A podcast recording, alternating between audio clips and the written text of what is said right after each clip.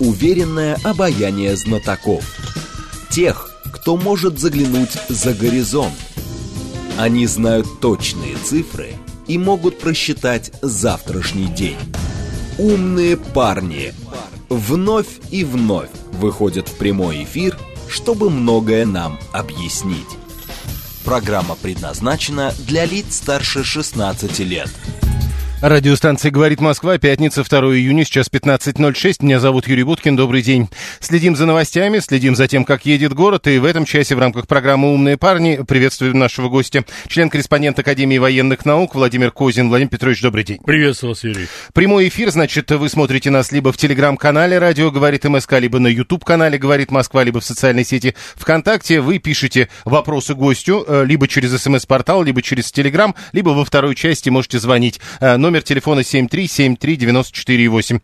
А, первый вопрос – это а, сегодняшние новости, заявление начальника Главного организационно-мобилизационного управления Генштаба генерал-полковника Бурдинского. А, об этом уже говорили, в этом да. нет новости, но все-таки два военных округа, Московский и Ленинградский, общевойсковая и воздушная армия, а также 5 дивизий и 26 бригад будут в этом году сформированы. Как это понимать? Это все-таки отказ от реформы, которая была лет 10 назад? Да нет, по-моему, нет. Это увеличение вполне обоснованное, в особенности, если учитывать э, нынешнюю ситуацию и негативный возможный прогноз ее развития на будущее.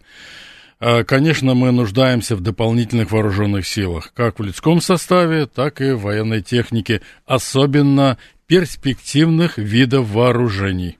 Ну, просто возвращаясь к появлению этого московского и ленинградского военных округов, они же уже в этом веке даже были. Были, конечно, конечно. То есть, получается, э, их убрали, и это было зря. Не, ну, э, в мирное время, когда нет конфликтов, когда нормальные дружеские отношения, мирное сосуществование, мы не забыли этот принцип до сих пор, а западники забыли, Вполне можно обходиться без дополнительных округов, без армии, без бригад, без развертывания каких-то других дополнительных сил. Но ситуация довольно сложная. Помимо агрессии Украины и НАТО против Российской Федерации, мы имеем 15 нерешенных проблем только в сфере контроля над вооружениями с Соединенными Штатами Америки и с остальными э, их союзниками по НАТО. Когда вы говорили о том, что еще и численность надо учитывать, вот э, заявление Медведева вчерашнее, что э, с 1 января по 31 мая в ряды вооруженных сил приняты более 134 тысяч человек. Как вы эту цифру охарактеризуете? Ведь, по-моему, говорили, за весь год надо 150. А, вот как я понял из средств массовой информации, из официальных разъяснений, в эту цифру входит большое количество контрактников – то есть те, которые поступают на службу вооруженные силы России добровольно, по контрактам, по договорным обязательствам. Вот, это не частичная мобилизация, это не осенний или весенний там призыв. Вот, это добровольцы, поэтому и не знаю точно, какая цифра сейчас будет, но у меня сложилось такое впечатление, что после вот последнего второго налета вражескими дронами на столицу нашей Родины, желание людей а, влиться в ряды вооруженных сил, в том числе по контракту, то есть добровольно, увеличилось, и увеличится еще в большей степени. То есть то, о чем говорили, нам нужно 150 тысяч человек, да. а, это будет, пере, э, что называется, с перехлестом Юрий, будет решена проблема. Пусть э, лишних людей в армии никогда не бывает. Там все расписано. По частям, по подразделениям, по соединениям и так далее. Но ситуация, она э, меняется. И, к сожалению, я хочу сказать, что она несколько осложняется. И для Украины, с нашей стороны и со стороны Украины в отношении Российской Федерации. Угу. Вот, потому что расширяется география использования дронов, увеличивается количество ну, вторжений через государственную границу Украина-Россия э, с той части украинской территории, которая контролируется э, украинским режимом, То есть, ну, непосредственно соприкасается, потому что две республики Донбасса или там две южные области, Херсонская и Запорожская, они, они примыкают к нам, там никакой прокладки Украины нет. А те, которые на северной, э, на северном участке, ближе туда к Беларуси, да, три области наши ключевые, вот, они, конечно, подвергаются очень серьезному силовому давлению. И а, да, последняя цифра, да. да, и сейчас я смотрю по количеству использованных боезарядов приближ... украинской стороны против вот, ну, сопредельной территории Российской Федерации, три области, так, Курская, Белгородская и так далее, а, уже приближается к максимуму использования украинских боеприпасов артиллерийских и ракетных, которые используются по максимуму против двух республик э, Донбасса, ДНР и ЛНР. Юрий? Когда вы говорили просто, а, как вы сказали, а, налеты вражеских дронов на Москву, по-моему, такая была формулировка. Да, у я, меня такая, я, а я, что вражеские, как я. Не, я просто про другое. Да. Я просто про то, что вы сказали, с той территории нет прокладок с той территории, есть проблемы, но ведь говорят, что первый из налетов был чуть ли не с территории Российской Федерации. Ну, я официальных заявлений по этому поводу, когда был первый налет на Москву, ну, да. не слышал. Я мог пропустить, конечно. Не, я не, не слушал. Не было эфир. по этому поводу. Да, откуда они, а, я Это не так до сих знаю. пор и непонятно. Я не знаю лично, да. Мне тоже непонятно. Э, Это правильно. Сейчас вообще новостей про дроны много. Вот, э, например, последние э, на подлете к Курску сбиты несколько украинских беспилотников. Я читаю, в ночь на 2 июня рядом с Курском угу. российской системой ПВО сбито несколько несколько украинских беспилотников. Это я цитирую губернатора местного. А, об уровне защиты от беспилотников вы что можете сказать? Или это невозможно защититься? А, нет, конечно, можно. Есть два пути. Уничтожать их на подлете. Все-таки это тихоходы. Это не гиперзвуковые системы. Ну и довольно те, которые... А почему их не видят? Ну, как не видит? Ну, видит, и визуально видит, без бинокля, без всего. Видит, и приборами видит. Видит, но их надо уничтожать еще на дальних подступах, никогда не вошли в воздушное пространство города Москва. Вот. И второй способ – это их э, э, ну, уничтожение их мозга – то есть электронная система наведения и движения по определенному ну, направлению. В последнем случае да, говорили часть так, часть так. борьба, да. Это уже довольно будет поздно. И я хочу добавить, что и в Смоленской области тоже а, были использования. А, недавно вот ехал к вам и смотрел как раз свежие информационные сообщения, и по Смоленской области они ударили. То есть а, уже получается четвертая по счету область в Российской Федерации, которая подвергается а, атаке дронов. Но подождите, тогда, э, если вы говорите, что все это работает нормально, а как же они тогда до Москвы-то долетают? Значит, ну, э, там что... где-то что-то не работает или ну, это что-то не видит? Конечно, если а, прорываются дроны Э, на территорию Москвы, да, на территорию Москвы, но это говорит о том, что, значит, не все сделано, не все было сбито в воздухе на дальних подступах. Ну, допустим, в Московской области, да, как пять дронов э, были сбиты в последнем случае именно в Московской области. Пять уже как бы на, совсем около Москвы и три а, и с использованием э, электронного противодействия. То есть не сбиты, а э, дезориентированы. Дезориентированы. Они не сбиты, они сбиты с курса. Да. И вот, и это немножко поздновато. Почему? Потому что такой же дрон, сбитый с курса средствами РЭП, но может попасть в жилой дом, он может попасть Что, куда видимо, угодно. и произошло. А? Что, видимо, и произошло. Ну, произошло, конечно, причем не так уж далеко от моего дома, не буду называть свой адрес. Угу. Вот, Нет, я... Просто вот Руслан пишет, э, когда вы об этом говорите, ну, типа, да, а, а если, говорит, они 100 дронов запустят? Ну, сколько бы ни запустили, Российской Федерации необходимо усилить антидроновую систему предупреждения и их уничтожения, любых причем – от маленьких, ну, до больших, которые, а, как мы называем, мини-самолетного типа. То есть мини-самолетики с двумя крылышками, хвостовое оперение, ну и остальное как маленький самолетик. Но все равно эта вещь очень опасна, потому что они могут нести серьезную бомбовую нагрузку и могут упасть, ну, буквально говоря, на ну, голову. Ну, просто люди как пишут, вот, э, например, 592 Если они долетают до Москвы, так. и здесь работает система противовоздушной обороны, и что получается, а до этого ее нет в других регионах? Нет, но надо везде устанавливать, тем более уже на, можно представлять, откуда они будут лететь. Они будут лететь не с севера, не с востока, не с южной стороны, так, в направлении Российской Федерации или Москвы, а будут лететь, а, либо э, с Прибалтики, трех государств Балтии, через потом российскую территорию, не через Беларусь, потому что Беларусь собьет, или, скажем, э, Прибалтика, Польша, потом Украина, опять к нам, потому что дальность э, вот этих э, мини то есть направление понятно. Направление может быть разное. Оно может быть изменено в ходе полета, если полетное задание, э, ну, как говорят, э, загружено именно угу. в том ключе, как вот э, злоумышленник так решил.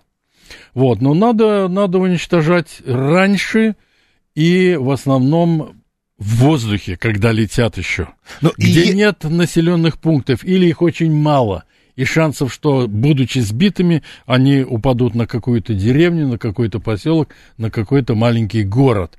Потому что использование средств радиоэлектронной борьбы не направляет э, дрон вражеский в ту сторону, которую мы хотим. Он, ну, не соображает, куда идти, не видит, не слышит, не понимает. Поэтому просто падает, ну, Смотрите, э, вы говорите, надо так сделать. сделать. А люди, насколько я понимаю, пишут, ну, этого же до сих пор не сделали. Ну, и как обычно ну, в таких случаях, э, где же здесь, я сейчас найду просто э, эту форму. Ну, Короче, кто ответит? Нет, почему? Мы же сделали. Из 13 последних дронов, которые летели в сторону Москвы, я уже сказал, 5 сбито в Московской области, причем уничтожение кинетического, физического угу. уничтожения – пять уже совсем как бы в Москве, и три, а, значит, с помощью средств радиоэлектронной борьбы, ну, сбиты с курса. Вот, поэтому есть, но таких систем должно быть больше. Я бы даже создал, ну, не войска, а, скажем, какие-то такие соединения или подразделения, которые специально ориентируются на противодействие дронным атакам. Ну, вообще беспилотники – это новация. Ну, конечно, их в годы э, Второй мировой или Великой Отечественной войны не было. Э, что-нибудь слышно где-нибудь в других странах есть, как пишет 679-й, какая-нибудь противодронная система? Э, она, конечно, существует, потому что эта вещь очень опасная. А, естественно, нет жертв среди э, операторов. Оператор может сидеть далеко, запущен. Ну, из Соединенных Штатов дрон может быть запущен из Афганистана, когда они там, американцы, находились, так? Или, в Ира... или, в... или Ирака, или из Сирии, когда американцы и их союзники были там. Поэтому эта вещь очень опасная, и должны быть созданы специальные подразделения. Не просто вот компанейщина какая-то, Купили, не купили, послали, не послали.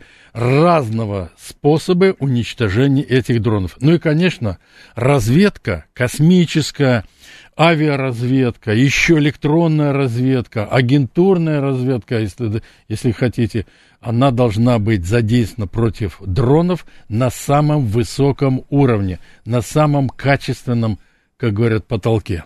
Теперь э, еще одна история, это тоже сегодняшние новости по поводу э, Соединенных Штатов Америки, которые перестали информировать Россию в рамках договора о стратегических наступательных вооружениях. До этого, насколько я понимаю, Россия перестала американцев информировать еще раньше об они. Э, еще раньше они. Вот э, это следующий вопрос. Да. Так вот, непонятно, э, кто здесь начал и что сейчас вообще какие-то договоренности Ответ есть? Ответ из зала, готов. Начали первые американцы изначально. Каким образом? Они вывели из засчета, из учета стратегических ядерных носителей 101 единицу. Это сюда входят э, межконтинентальные баллистические ракеты, 41 единица, это э, э, баллистические ракеты подводных лодок и 4 э, МБР, ну, я надеюсь, сокращение все знают – наши уважаемые радиослушатели. А, четыре а, они превратили на словах в учебные. Вот, 101 получается а, компонент. Но это значит скрыли. Мы не можем их инспектировать. Второй момент. Мы не смогли инспектировать, когда вот американцы начали такую кампанию постепенного выползания из договора с НВ-3, а, они не пускали наши инспекторские группы на некоторые объекты Соединенных Штатов Америки, хотя обязаны были это делать по протоколу об инспекциях, приложенному uh-huh. к этому договору. Третий момент. Ну, как известно, ракета, там есть конус, крышка, верхняя часть. Если ее снять, то там натыканы как раз э, боезаряды, ядерные боезаряды различного назначения. Бывает один заряд под крышкой, моноблочная ракета, один заряд, а бывает несколько. Допустим, на крылатых ракет морского базирования американских подводных лодок семь в одной ракете. Но если американцы не пустят меня как инспектора как, которые требуют, снимите крышку. Он говорит, нет, это не будем, это угу. государственная тайна. Но я не буду знать, сколько там. А чем больше, тем, соответственно, а, угроза для меня, для Российской Федерации, гораздо выше, если да, меня обманывают. А в результате это получилось, что теперь наши инспекторы ни к одной ракете не подойдут? Ну, потому что а, мы а, в ответ на это не допустили своих, а, не допустили своих контрагентов, вот, а, стороны теперь уже не передают друг друга телеметрические данные о пусках ракет. И обе стороны, обе стороны, я подчеркиваю, не только Россия, но и американцы вместе с нами, мы обе ядерные державы номер один в мире не знаем, какая ракета на испытаниях полетела. Учебная, без ядерного заряда, естественно, или, извините, реальная, когда враг собирается начать ядерную войну против Российской Федерации. Короче говоря, не мы инициаторы, мы поступили правильно, когда приостановили а, свое участие в этом договоре, мы не вышли из него совсем. Но теперь а американцы просто... не объявили о выходе, но просто лишили нас, а, подсчитывать боезаряды, а, вставили палки в колеса нашим инспек... инспекционным группам, которые... Но посещают... теперь еще и, как и мы, не будут пускать. И телеметрии. Нет, конечно. А, Это а, на основе с... взаимности. Я понимаю, но именно с этого момента, насколько я понимаю, вот теперь обе стороны слепы по отношению друг к другу. Да, и когда нет телеметрии, это вторая слепота. Угу. Это миопия самой высокой степени. А, теперь э, еще одна история, которая требует комментария. А, про, опять возвращаемся. Угу. Войска группировки «Запад» отразили две атаки ВСУ на Купянском направлении. Угу. Это наши военные рассказывают. Да. И э, Зыбинский, его зовут, начальник пресс-центра группировки, говорит, ВСУ нанесли удар градом по своим войскам, которые отступали после неудавшейся атаки. Ну да. Надо сказать, что это не только наши, насколько я понимаю, говорят. Украинцы что-то подобное наверное, тоже, наверное, говорят. Но откуда они могут брать информацию вот эту? Э, э, те обстреляли своих.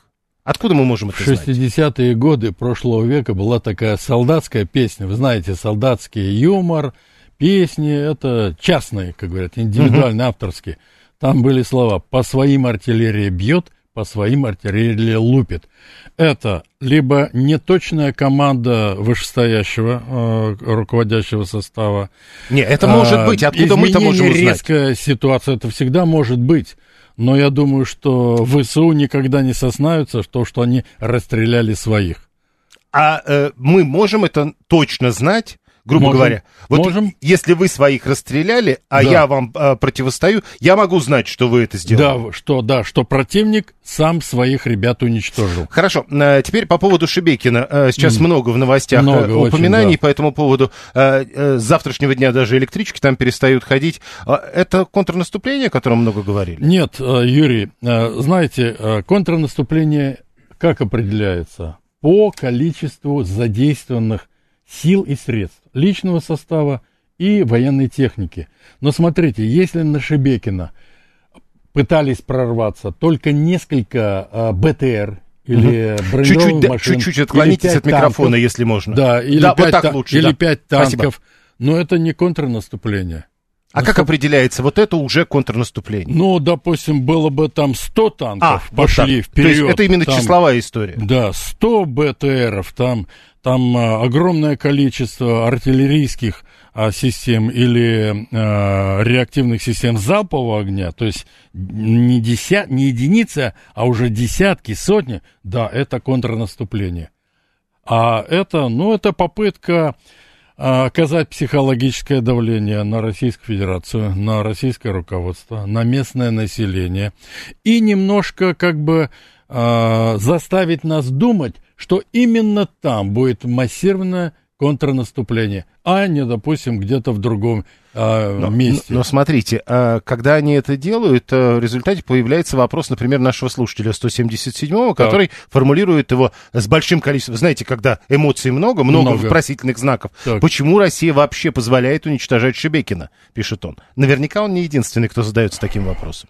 Мы не позволяем. Мы сразу резко а, прекратили а, это вторжение, и насколько я могу судить по а, официальным сообщениям а, официального представителя Министерства обороны, генерал-лейтенанта Игоря Коношенкова, что мы сильно вторгнуться на свою территорию не могли. Но дать, мы, к сожалению, дать этим, да. этим, этим танкам, БТРам и личному составу группировки вторжения. Но, к сожалению, мы не всегда можем а, помешать обстрелам на больших расстояниях, на дальность стрельбы и артиллерийских систем, там несколько десятков км, и реактивных систем залпового огня. Не всегда, потому что это вещь мобильная, особенно когда То на автомобильной для, тяге. Для обстрелов со стороны э, такую границу поставить нельзя, говорите вы границу поставить очень трудно, особенно когда используются мобильные средства поражения с той стороны. Mm, с той мобильные. Стороны, мобильные. Но именно в виде снарядов и ракет. Uh... Когда танки, БТРы, не проблема. А засекаются, уничтожаются и все.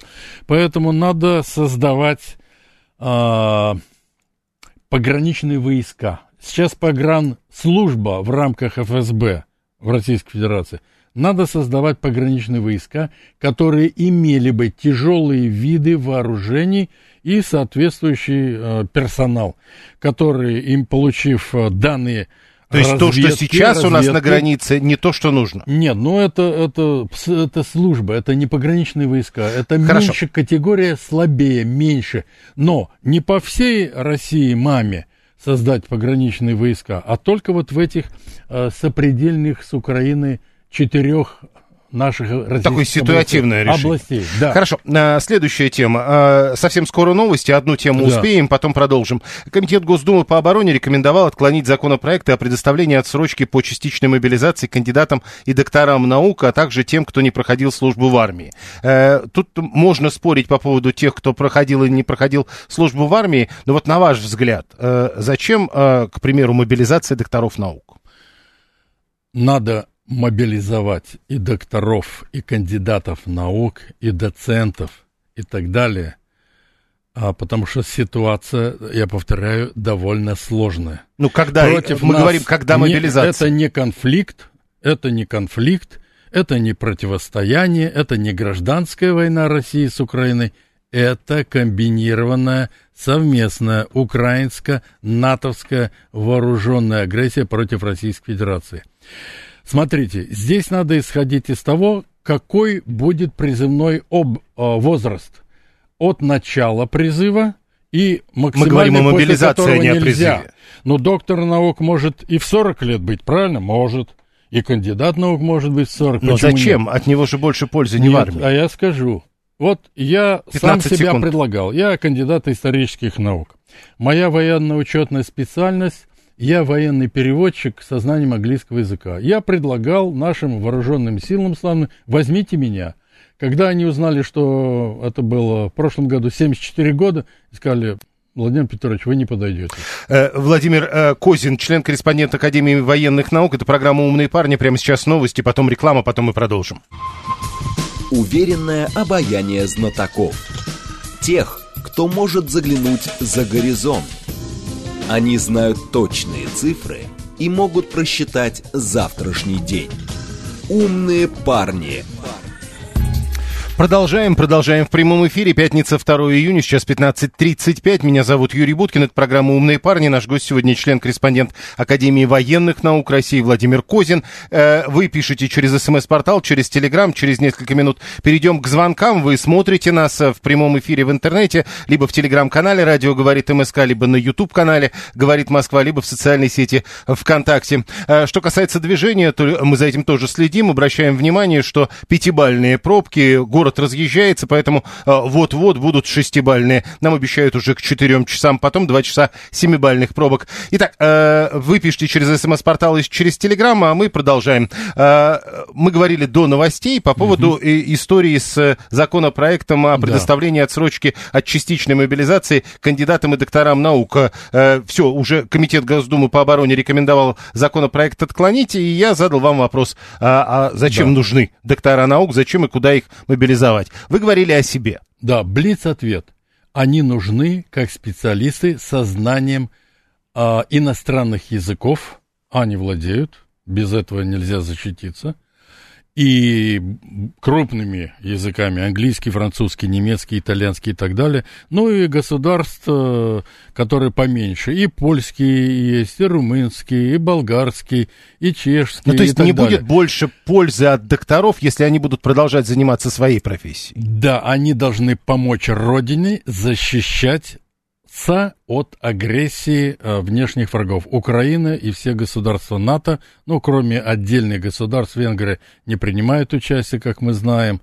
Некоторые тоже не очень э, готовы посылать э, смертоносные А вы уже не первый раз говорите, агрессия именно это называется. Я называю агрессией. Почему? И, и, а потому что а другие формулировки, конфликт между нами, Украиной и Россией, там кризис, противостояние, еще хуже гражданская война, когда армии воюют друг с другом, никаких гражданских партизанских там движений нет. Нет, просто у нас же а это называется это... специальная военная операция. Да, да, да. Я говорю про действия Украины в отношении нас. Они до сих пор не идентифицированы. Приближение к идентификации произошло – 31 марта этого года, когда была а, одобрена, вступила в силу концепция внешней политики. Там была названа гибридная война нового типа, но без указания Украины или НАТО. И 19 мая наш президент Владимир Владимирович Путин а, в своем видеообращении участникам заседания по межнациональным а, отношениям в Пятигорске употребил слово военная агрессия дважды употребил, дважды. Это очень хорошо. Я рад, что впервые наконец-то мы назвали. Но мы должны назвать это точно и официально. Украина что сделала? Она с самого начала нас называет агрессором и вторженцем. Вот. Им приучила весь мир. А мы до сих пор официально не можем на назвать. Это абсолютно неправильно. Это имеет стратегическое значение. Значение позитивно для нас, если будет агрессия, и противодействие агрессии, естественно. И поэтому... Погодите, э, если мы говорим об агрессии, тогда, по идее, придется говорить о репарациях. Конечно, конечно, это обязательно. Уместно. Этого нет в российской программе урегулирования или в других программах, которых сейчас очень много. Даже у папы римского есть своя тоже программа урегулирования а, агрессии, не могу сказать, конфликта опять. Но все равно, а, смотрите, Украина предъявила нам официально репарации или там а, компенсацию за то, что там разрушено, кто-то погиб, кто-то ранен и так далее. А почему в нашей позиции нет? Я не буду называть фамилии неудобно. Но мои друзья из Министерства иностранных дел озвучили на днях, недавно, российскую программу урегулирования или изложили пункты. Но там нету ни репараций, ни компенсации. Ну, если, Это подождите, очень важно. Я понимаю, но... Э, Подсчитать и предъявить Украине и НАТО. Перспективы есть? Ну, просто считайте, э, если это без перспективы... Перспектива... Почему вопрос? Ну, вот э, вы требуете Подсчитать? репараций, да. А перспективы получить эти репарации Минутку. есть? А Украина что, когда предъявляет нам репарации или там компенсации требует с нас, она перспективу какую-то видит? Это пропаганда. А, понял. Это пропаганда. Это а, мир должен знать, что агрессия Украины НАТО против нас имеет такую-то цену, так цена высокая, агрессия началась 13 апреля 2014 года со стороны Украины. Хорошо. 433 пишет, э, возвращая нас к теме, которую мы до этого обсуждали. Вот я, говорит, врач, анестезиолог, реаниматолог. Так. Не анатолог. Нас 300-350 человек на страну. Я кандидат медицинских наук. Вы серьезно считаете, что я на войне буду полезнее, чем в тылу? Да, а потому что есть, увы, жертвы и вы можете научить, уважаемый коллега, забыл уже ваш номер, неважно. Неважно. Вы слушаете, да. Вы можете научить очень хорошо своей профессии, особенно как человек знающий, доказавший, а, получивший степень ученую и звание наверняка. Вы можете научить это. Вас даже можно пригласить э, но в какие-то э, медицинские учреждения, где учат военных хирургов, анестезиологов, дантистов, окулистов, ну, врачей Хорошо. всех специальностей. Понял, дальше. Почему нет? Ну, придите на год, вы не пожалеете. Не-не-не, ну, мы, вклад. Мы в данном случае ведь все-таки говорим не о контрактах, а о мобилизации о частичной мобилизации, ведь об этом шо, Хорошо. шла речь. И мобилизация тоже считаю Хорошо. важным. А вот теперь про контракты. Это следующая тема. Угу. Есть уже законопроект, согласно которому э, контракт с вооруженными силами э, разрешат заключать тем, кто ограниченно годен, э, тем, кому 65 лет, угу. и тем, кто был судим. Э, там причем э, Понятно. количество статей, тяжкие статьи, по-прежнему будут запрещены, но количество статей с запретом будет намного меньше. Насколько это уместно? Значит, по последнему сюжету, угу. а, людей, которые имеют а, судимость реальную и начали отбывать срок тюремного заключения, за тяжкие преступления их в армию призывать не надо. Есть опасность, что они перебегут на ту сторону – и могут даже отомстить своим э, э, сотоварищам, как говорят, по борьбе. Второй момент. Э, вы назвали возраст 65 лет. Да. Но если здоровье позволяет, если инвалидности никакой нет, а в каком-то качестве, допустим, в тыловых организациях, в транспортных структурах, ну, например, водитель грузовика по доставке боеприпасов, что не может... Просто, понимаете, может, а, мы может. Нач... помните, мы вначале говорили mm. о том, что цифра 134 mm. тысячи человек уже контрактников, да, как да, я вас да, понял, да, да, да. это уже довольно большая ну цифра. Ну, да, да, там Тогда, 117 так, получает... было объявлено, да. Ну, вот 134 вчера ну, сказал значит, э, значит, Медведев. растет, она, понятно, она не остановится, цифра. Э, то есть, э, как бы, э, и так много, так еще зачем еще и разрешать тем, а кому... Потому что э, Если агрессия, агрессия Украины и НАТО против нас, она может затянуться раз, и будут, к сожалению, жертвы, и э, потребуется гораздо больше людских контингентов, чем это есть сегодня сейчас. Дальше. Э, соратники главы Чечни Кадырова и э, соратники основателя частной военной компании «Вагнер» Пригожина устроили перебалку в телеграм-каналах. Это на самом деле, похоже, уже даже не первый раз. У меня вопрос другой. Не почему это случилось, не что там внутри. А почему это возможно, на ваш взгляд? Это надо запрещать делать. И все каналы – официальные, может быть, есть какие-то частные, региональные, федеральные, вообще должны запрещать перепалку, э, значит, э, ссылку на личности, критика наших военных действий, количество боеприпасов, появление каких-то новых средств. Это должно быть в корне запрещено. Ну хорошо, мы запретили это в СМИ, останется что-нибудь в интернете, останется И в интернете тоже, и в интернете тоже, и в интернете тоже. Но нельзя. Есть такое понятие э, в эфире, э, в медийном пространстве. Total, Или в публичном. Total, вот тут публичном. вопрос. Total blackout. Я не напишу какую-то гадость против Пригожина или еще кого-то. Никогда в жизни. Так. Но если я попытаюсь, меня должны администраторы заблокировать и не дать выйти моим нехорошим словам, моим частным мнением, как говорят на на откуп, как говорят, на и, и, осведомление всех других людей. Но, но если в результ... но нельзя этого делать. Но если этого обсуждения не получается, и с вашей точки зрения, к примеру, а, в результате э, процесс идет не в том направлении. Обсуждение, допустим, между двумя лицами, которых вы назвали, может происходить между ними тет-а-тет. На здоровье, пусть встречаются, пусть выясняют отношения, пусть высказывают свое предложение, как сделать что-то лучше и быстрее и эффективнее. На здоровье. Но нельзя. Я знаю такие примеры, и, к сожалению, бывает и со стороны военкоров, а, которые... Ну, то есть, ну, пода- давайте да, я более будем. глобально даже 572. Ну, то есть критиковать Министерство обороны нельзя. В открытом эфире нельзя, идет война. Попробуйте вы покритиковать. Еще раз, идет специальная военная операция с нашей стороны. Идет война, идет специальная военная операция. Это наша квалификация, наших действий. Я повторяю, действия Украины официально никто не назвал. Угу. Вы каша, называете агрессией. Каша. Я называю агрессия, причем комбинированно. Украина и НАТО вместе. Это не важно, что там, допустим, нету с погонами а, офицера Соединенных Штатов Америки. А, ну, э, подождите, я понял вас, э, но интер... вот вам пишут, то есть интернет запретить. Ну, а как, как можно запретить? Запретить интернет, который а, подрывает а, а, моральный дух, который вносит сумятицу в умы, который дает врагам информацию дополнительную. Угу. Вот. Вот такой интернет. Конечно, ну, своим друзьям, вам я могу писать что угодно. Письма, открытки слать, песни ну, и так всех далее. Всех же не заставишь одинаково думать. Тогда придется Слушайте, закрывать весь интернет.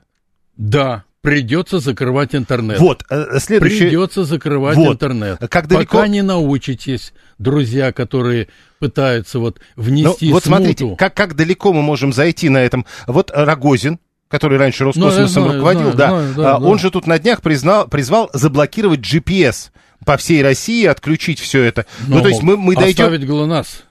Ну, там, видите, там вот просто так ГЛОНАСС-то не оставишь, получается. Ну, э, Юрий, ну, у людей я уже не, не работают. Я не спец ни GPS, ни в ГЛОНАССе, как вы не, а, ну, так, догадываетесь. Он в качестве альтернативы говорит, учите им части карты. Ну, нет, правда. Нет, пусть останется ГЛОНАСС только наш. Никаких GPS нельзя допускать на нашей родной территории в условиях той же самой агрессии, о которых мы говорим. Я посмотрел, но э, люди, которые утверждают, что они разбираются в телефонах, говорят, что тогда придется выбрасывать все телефоны. Почему? А ГЛОНАСС не будет работать? А они работают якобы вместе только. Не может быть такого. Не может быть такого. Брехня самая Хорошо. настоящая. А, еще одна тема, и перейдем к звонкам. А, российский, это, опять Медведев. Мы уже его сегодня вспоминали. Дмитрий вчера... Анатольевич, который... Да, да, да, да, да. Хорошо. Зам председателя Совета Безопасности. Да. Он вчера сказал буквально следующее. Российский оборонно-промышленный комплекс сумел выйти э, на такие показатели производства военной техники, которые прежде казались фантастическими. Медведев признал, что сам не ожидал столь быстрого развертывания развертывания масштабного производства военной техники. Я вот это читаю, и у меня почему-то вспоминается фраза такая «головокружение от успехов». Или это правда так? Нет, никакого головокружения от успехов нет. Но если он, естественно, занимая такой ответственный пост, он может получить конфиденциальную, секретную информацию о производстве, которое было до того, до 20, допустим, 4 февраля прошлого года, до начала СВО и сейчас, вот последнее время. Поэтому никакого этого головокружения от успехов нет и не будет. Прям фантастика. Это реальность, и очень хорошо, что так получилось. Стало быть, государство, государственная машина, а военно-политическое руководство сумело организовать вот э, такой выпуск продукции, который является для нас просто архиважной. Архиважно, по любым направлениям. Я практически каждый день, ну не каждый день, ну хорошо, раз в неделю читаю открытые сведения о том, что вот появляется новый какой-то дрон, появляется какой-то, а, какая-то новая система, какие-то умные а, корректируемые авиабомбы и так далее, большой дальности. Молодцы, Давайте, ребята, вещь серьезная. Нельзя затянуть ее на 10-15 лет, как нам а, предлагают этим заняться супостаты из НАТО. Кстати, хочу очень сильно поругать тех, кто использует термин «коллективный Запад». Он прячет НАТО в этой формулировке. Никакого коллективного Запада.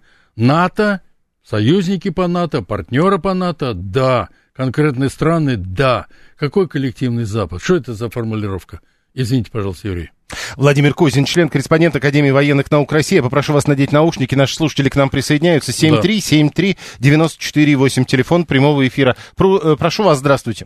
Добрый день, Сергей Алексеевич зовут. Да, прошу. Владимир Петрович, наши войска в ходе специальной операции решают боевые задачи, не привязывая свои действия и планы к каким-то знаковым датам, что совершенно правильно, понятно и обоснованно. Да. Тем не менее, март 24 – это дата выбора президента России. А это, на ваш взгляд, может служить каким-то определенным ориентиром для достижения в рамках объявленных целей спецоперации более значительных и решительных успехов с точки зрения общественного мнения как внутри России, так и на международной арене? Нет, Спасибо. не может. Здесь не может быть никаких социалистических или еще каких-то обязательств, потому что мы действуем не одни – и не единолично, а мы противостоим очень серьезному врагу, и поэтому заранее сказать, что вот к такому-то сроку, к какой-то дате, выборы, не выборы, еще что-то там, майские праздники, еще угу. начало учебного года, не можем и не имеем никакого права. Это будет бесполезное занятие. Э, тут 572 э, ваш предыдущий спич комментирует, mm пишет, но если вы говорите про запрет там GPS, mm запрет интернета, ну или его части, mm тогда на военное положение вводите комендантский час с запретом интернета и развлекания, развлекательных программ на телевидении. Тут кто-то, кстати, из депутатов сказал, э, рановато, ну или не время еще вводить военное положение. Ну, сегодня не время, а завтра мы не знаем, послезавтра, как будет э, развиваться ситуация. Может быть, и придется вводить тотально. То вы допускаете такое? Допускаю. Хорошо. Конечно, я допускаю даже э, более глубокое вмешательство НАТО в наши внутренние дела и использование различных видов вооружений. 7373948, слушаем вас, здравствуйте. Здравствуйте, Виктор Михайлович. Э, два коротких вопроса. Первое. Э, Запад не может справиться с нашими планирующими э, бомбами. Да. Э, типа... Давайте без как... подробностей. Так, значит, почему этими планирующими бомбами, которые стали угу. высокоточными, нельзя Э, поразить мосты. Ведь э, раньше предполагалось, что ракеты недостаточно. Слушайте, э, давайте про конкретные вещи мы все-таки в радиоэфире говорить не будем. Почему это не поражает это, а должно поражать вот это? Я бы попросил без подробностей, если то, пожалуйста. А, а можно, а почему обязательно вот мосты надо поражать? А почему нельзя а, поразить просто железнодорожную магистраль, по которой идет состав в открытом виде с танками, с БТРами натовских стран, из Польши? Там все всего две ветки идут на территорию Украины. Почему нельзя уничтожить Просто когда... огромные склады вооружений? Вот три последние склада были уничтожены с нашей стороны, огромные. Вот почему? Это тоже выход из положения. Почему вообще нельзя вспахать ракетами а, военные аэродромы а, ВВС Украины, чтобы их вообще не существовало? Ни в коем разе.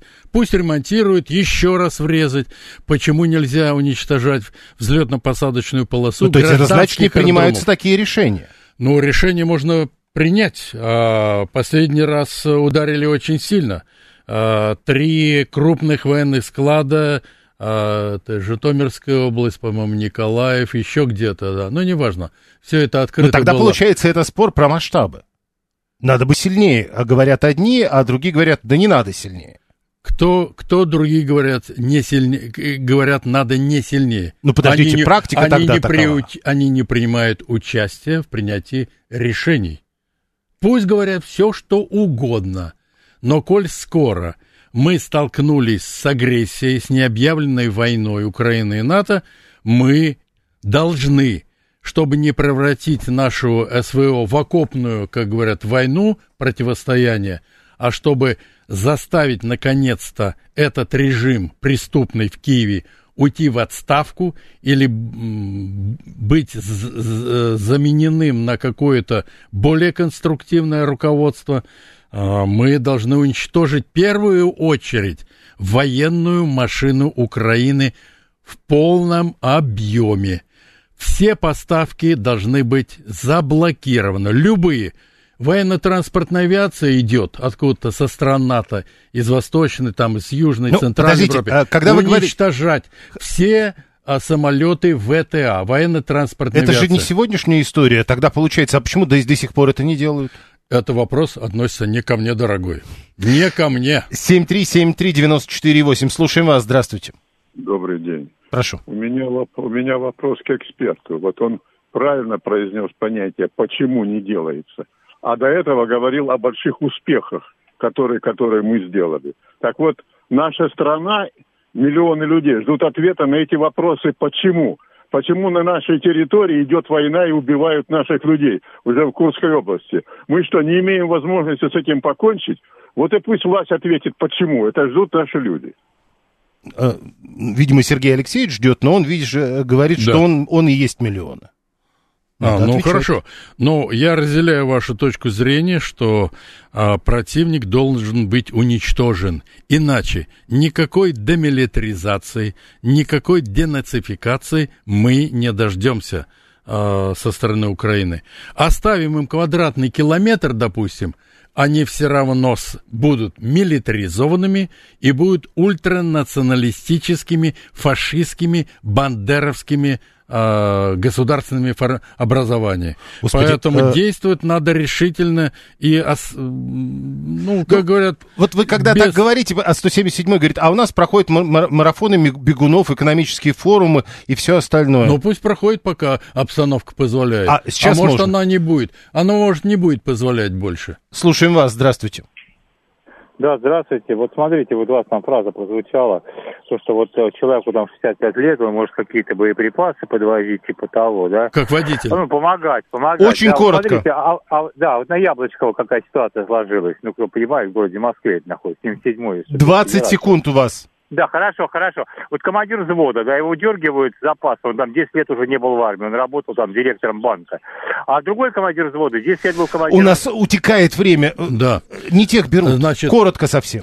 Нет, берут тех, но их все равно надо переподготовить или хорошо подготовить, поскольку прошел, естественно, период времени, когда подзабыли. Все. Программа «Умные парни». С нами сегодня был член-корреспондент Академии военных наук Владимир Козин. Я благодарю вас. Спасибо. И я благодарю вас.